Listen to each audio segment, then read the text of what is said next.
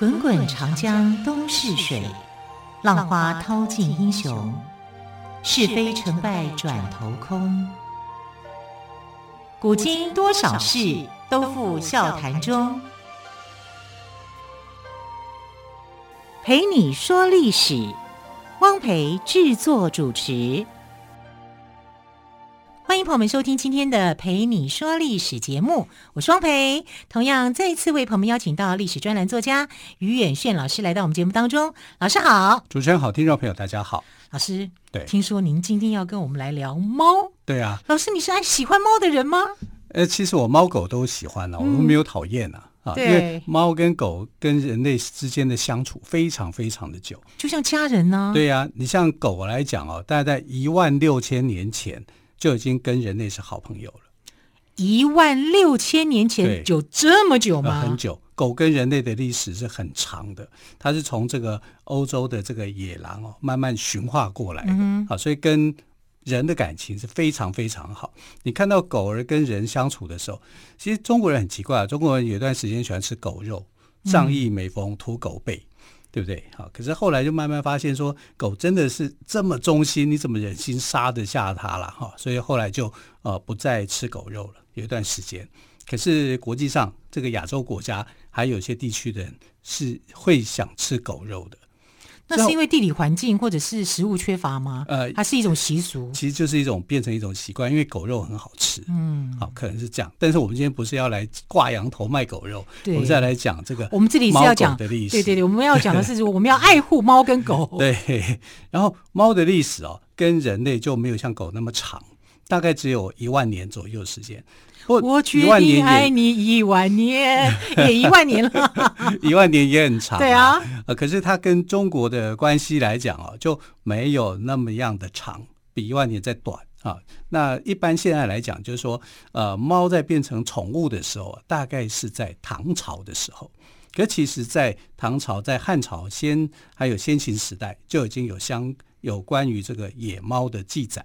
那时候叫做猫，我们就直接称它叫做猫。啊，所谓的有熊有皮有猫有虎，猫被当成是一种这个野性的动物，嗯哼，就是小型的野兽就是了啦。啊，所以在这个天子的祭祀过程当中啊，有所谓八蜡之礼，八蜡里面蜡,蜡就是这个蜡烛的肉字边的那个蜡，腊肉的腊，对对对，也就是说你要呃奉献的时候啊，你是要把猫当做像神一样的啊？为什么呢？因为猫会抓老鼠。嗯哼，好，所以它有另外一个，所以它是有贡献的，有贡献的。它有另外一个名称啊，叫做田鼠将。田鼠将，对，田鼠就是田里面的老鼠嘛，将将领，田鼠将，将军的将吗？对对对。哇，还有官阶耶？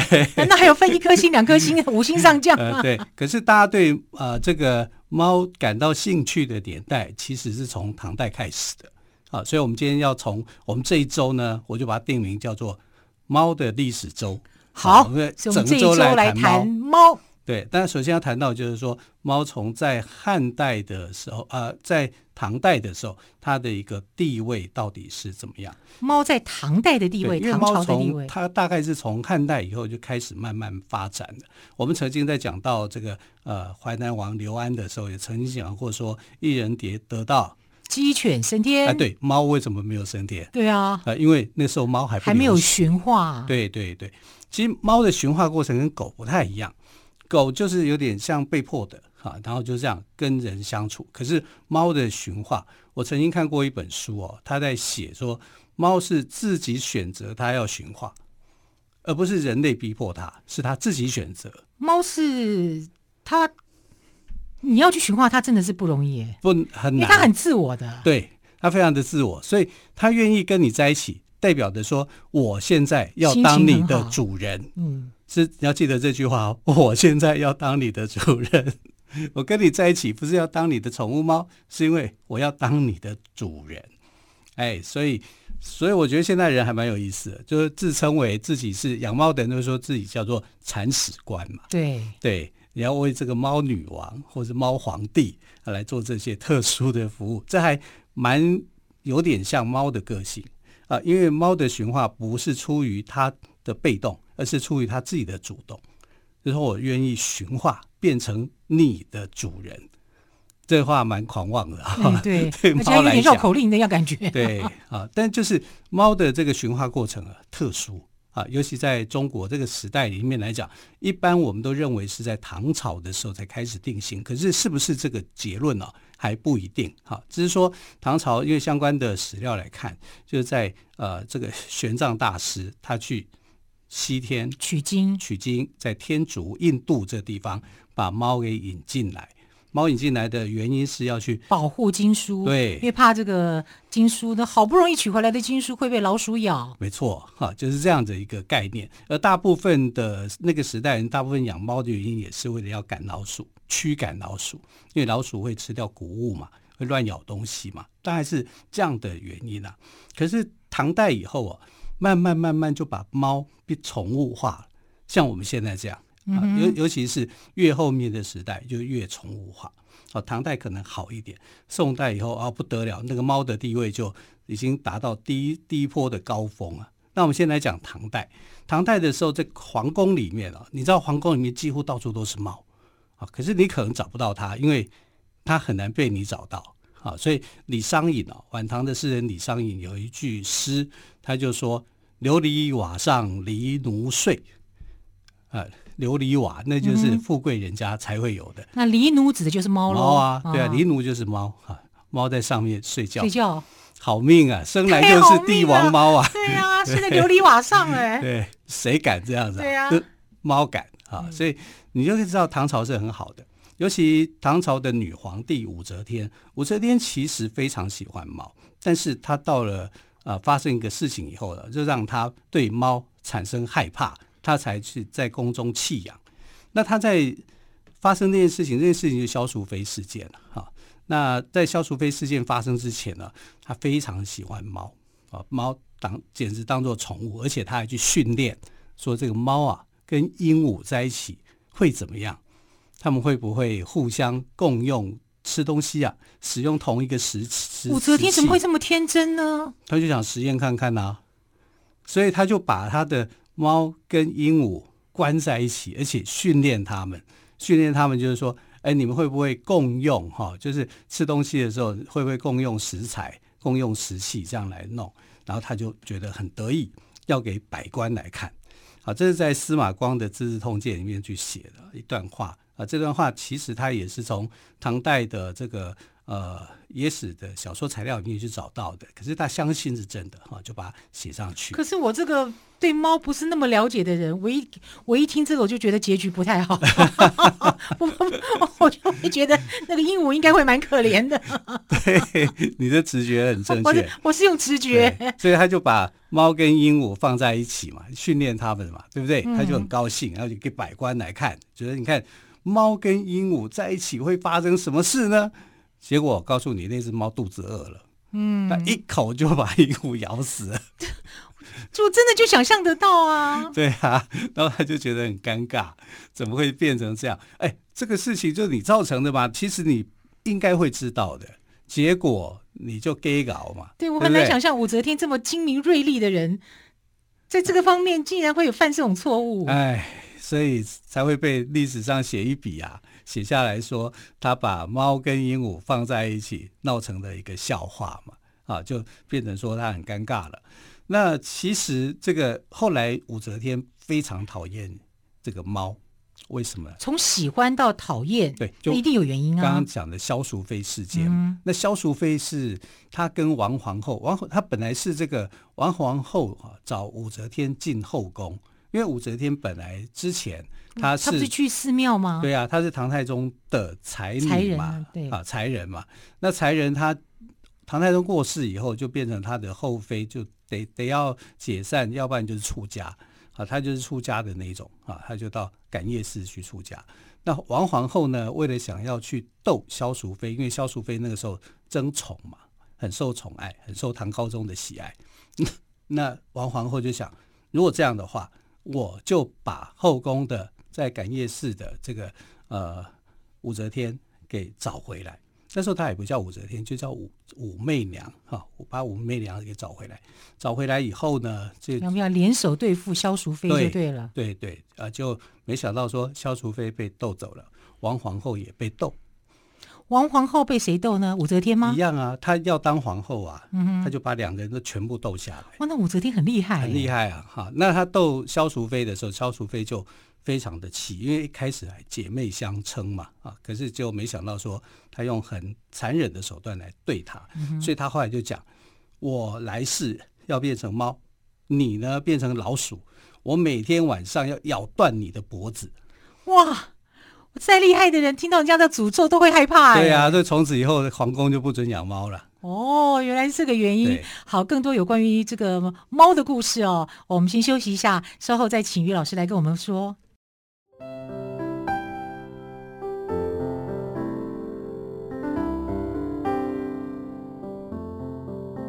听见台北的声音。拥有颗热情的心，有爱与梦想的电台，台北广播 FM 九三点一。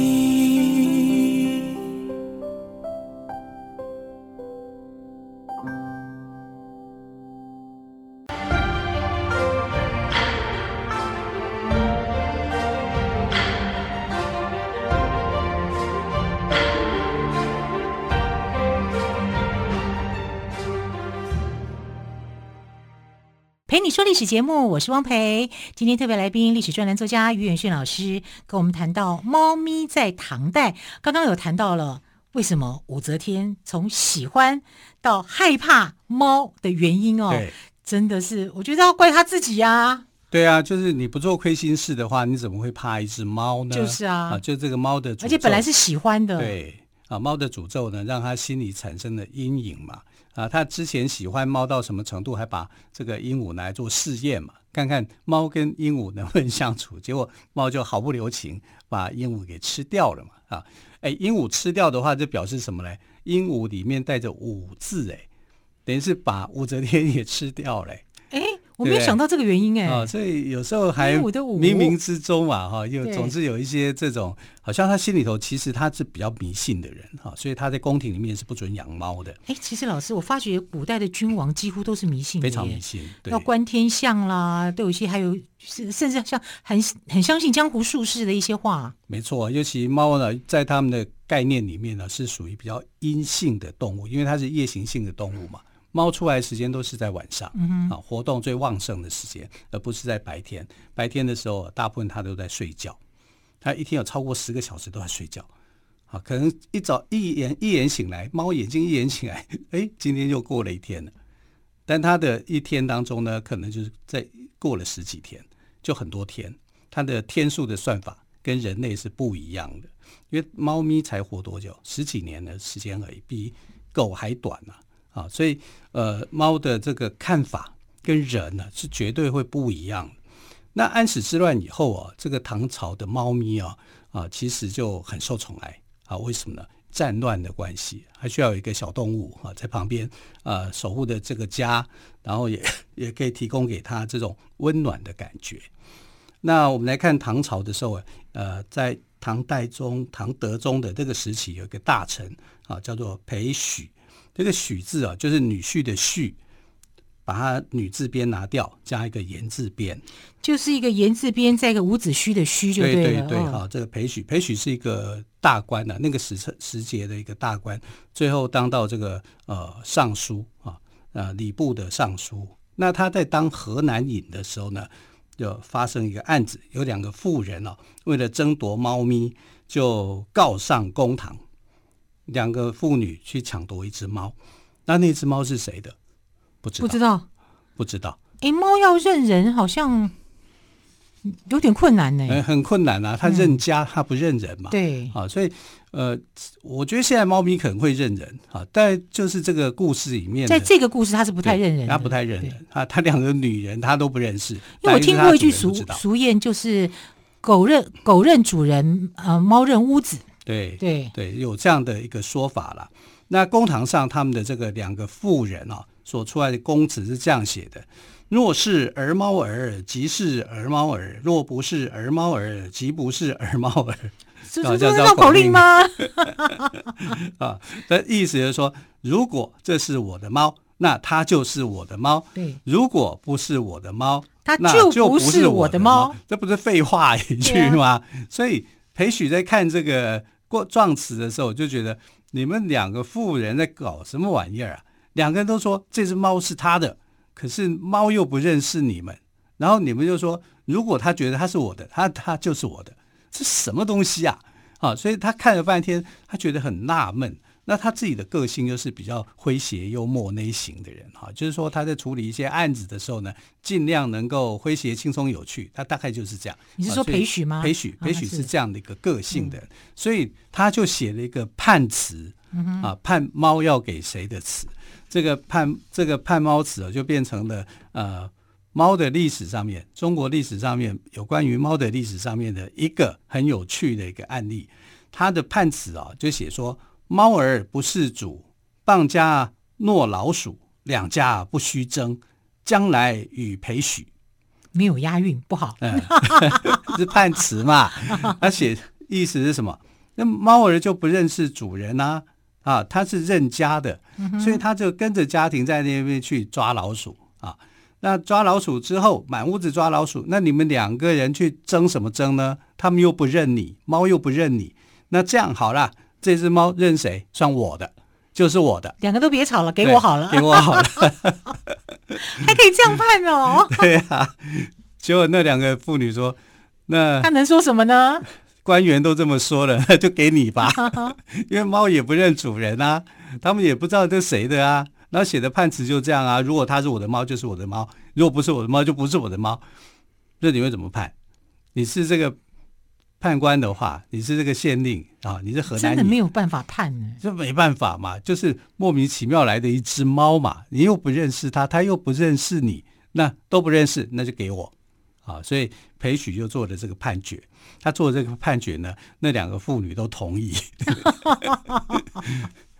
只要不要给另外一个太太就对了啦，对。对啊，啊，那你是判官，那那没办法啊，就不要给他，也不要给他，那就给我，嗯，好，那裴许的意思是这样。给他也是一种浪费啊，对不对？我好变成好多只猫，大家的猫都不要，都丢到公堂来，那还得了？我是不是要养猫也要很花钱的？嗯，好，这呃历朝历代里面养猫花钱花最凶是在明朝，那唐朝这时候还不会啊，因为唐朝的想法就是猫就是抓老鼠嘛，抓老鼠用的，它自己去抓老鼠，有老鼠肉吃就好啦。嗯，它不但会抓老鼠，他自己有会找食物，对。他有它的本能，它自己去，你你不用喂它啊，所以养猫是很很划算的。它自己会去外出去打猎。诶，你如果你看这个猫的本性来讲，它是要打猎的，因为它本来就是打猎的高手，对不对？什么老鼠啦、鸟啦啊，都没在怕的。蝴蝶啦，它真不能小看猫哎。对，猫都没在怕，它没没在怕，甚至老鼠啊、老蛇。它也可以抓，嗯，所以它食物来源很多。你去养它做什么？对不对？你只要养一只猫，帮你看家，它会自己去呃寻求温饱，而且可以解决家里的老鼠问题。对啊，它的报恩搞不好叼一只老鼠给你送给你，吓死人了！这个恩就不用报了。我们以前不是看过社会新闻吗？啊、有这种印度有一个呃。呃，有一个人救了一只猫头鹰嘛，对，然后那只猫头鹰要感谢他，每天晚上都叼了一些呃死老鼠啊、鱼呀、啊、送给他，因为那是他最美味的食物。他他觉得他把最好的送给你，对，谢谢你当初救了我，对对对。他没有想到对方很害怕，救他的说你不要再送我这个东西，臭死了啊！所以。动物的认知跟人不会一样嘛，对，对不对？你爱吃的东西绝对不会是我爱吃的啊！啊所以像呃，有的人会准备一些什么呃热食给猫吃，你准备热食给它吃干嘛？它不吃热食的啊，对不对？所有的动物哪一个吃热食的？它都吃活泼新鲜的，要不然就是死去的。它不会吃那种温度太高、太烫的啊，太烫它反而觉得是很麻烦。但是它会不会吃？会。你去养它，养习惯了，它就会，啊，就是呃，人在适应环境，猫也在适应人环境啊，猫狗也同样都是在这个适应环境嘛。那你知道这个猫在古代哦，其实我们讲猫正式名称讲到猫的时候，其实就代表着说它是一个比较没有驯化的这个动物，小型的动物啊，所以《诗经》里面才会有这句话，叫做“有虎有猫”啊。那猫就是小型动物，那多半来讲，他们都不称猫为猫，都称什么嘞？最最常听到就是狸奴，狸奴，狸猫的狸，狸猫的狸，奴才的奴，对，因为它样子很像狐狸嘛。嗯，你看狸的样子跟猫的样子像不像？有点像，所以才有狸猫换太子这样子的一个说法。对、啊、对，这在宋朝呃的一个故事嘛，嗯、但其实是明朝的故事啊，套用在宋朝。可是我记得老师你上次跟我讲过说。奴这个字并不是奴隶的意思，对，不是不是，对，奴就是小可爱，小可爱，对，像猫这样子的小可爱，对对对啊，因为唐朝的这个呃人家哦，都很喜欢取一个小名、嗯、哼啊，叫什么奴什么奴哦，啊，妓奴、丑奴或什么奴哟，所以皇帝有一堆奴啊，但不是说他们都是奴才，他们是小可爱哦，小可爱的意思，小可爱，小可爱的意思啊，所以狸奴是小可爱啊。小宝贝，我们现在讲的小宝贝，大概就是这个样子。然后，呃，除了狸奴这个名称以外呢，它还有一个名称叫乌猿。乌猿？偶姨偶姨吗？对，我知道你会想到偶姨。对呀、啊。其实它乌猿的意思就是说，它的眼睛圆圆的。那猫在什么时候眼睛会圆圆的？晚上。嗯哼。啊，它白天的时候眼睛是一条直线。啊，那是因为呃，它必它它是夜行性的动物。猫是属于夜行性的动物，它白天大部分时间都在睡觉，到晚上的时候呢，它才出来觅食，所以它的眼睛很亮，这个瞳孔放大嘛，也光线它可以进来，它可以看得很清楚，是这样子的，它本能是这样啊，所以呃，古代的画家呢，就把它眼睛画得圆圆亮亮，就把它取名叫乌圆偶姨。然后 这个偶姨蛮好玩的，就是古人在画它的时候。把它画成就是蜷在一起，蜷曲的身体像一个圆形一样，嗯、所以不只是它的眼珠子圆，它的身躯也是圆的啊，所以有乌圆的名称。那除了乌圆名称啊，还有一些一些是属于比较文艺范的哈，文艺的名称啊啊啊，那是这个所谓的文艺范，这个意思是这个大陆用语啊啊，这是什么什么范什么范，其实就是样子的意思。嗯、然后这个呃猫在古代又有人把它称为叫做闲蝉。衔头衔的衔，头衔的衔，蝉就是蝉宝哦，不对，貂蝉的蝉，对，貂蝉的蝉啊，好像把蝉衔在嘴边，因为有时候看到猫的嘴型哦，因为这边好像黑黑的一条啊，就是叫衔蝉。衔蝉，对，那衔蝉是什么？衔蝉是猫的名字，谁的猫呢？宋朝呃五代的时候呢，后唐的公主叫琼花公主，她养她养的猫就叫做衔蝉。那因为特别的名字哦，对呀、啊，他就把猫取名这样子，啊，那因为它特别好看，所以大家在这个呃在文艺上使用的时候，就会说猫叫做闲蝉。这个名字是听起来很有意境的名字，哎，很有意境的。还有一个叫做昆仑妲己啊，它的另外一只猫昆仑妲己，对，就说它是昆仑山来的。